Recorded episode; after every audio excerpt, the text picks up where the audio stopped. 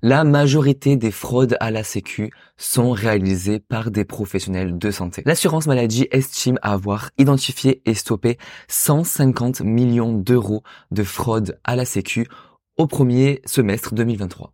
Dans son bilan à la mi-année, l'assurance maladie se réjouit d'avoir dépassé ses objectifs en matière de fraude à la Sécu pour cette année 2023. C'est 30% de plus que l'année dernière.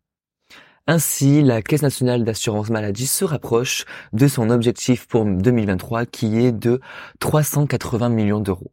En 2022, elle a réussi à stopper 316 millions et en 2024, son objectif est de 500 millions d'euros. Si on compare ces chiffres aux dépenses totales de l'assurance maladie, soit 200 milliards d'euros, ces fraudes ne représentent, en tout cas identifiées, ne représentent que 0,08%.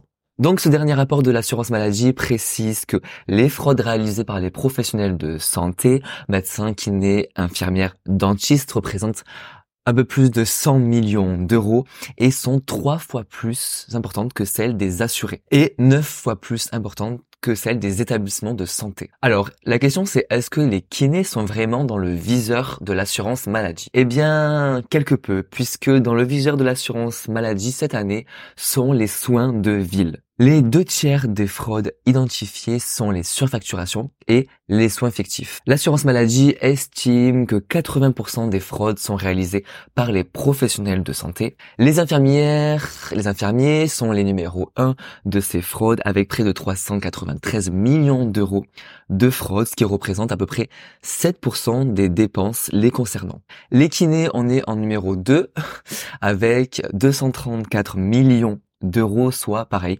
presque 7% de nos dépenses.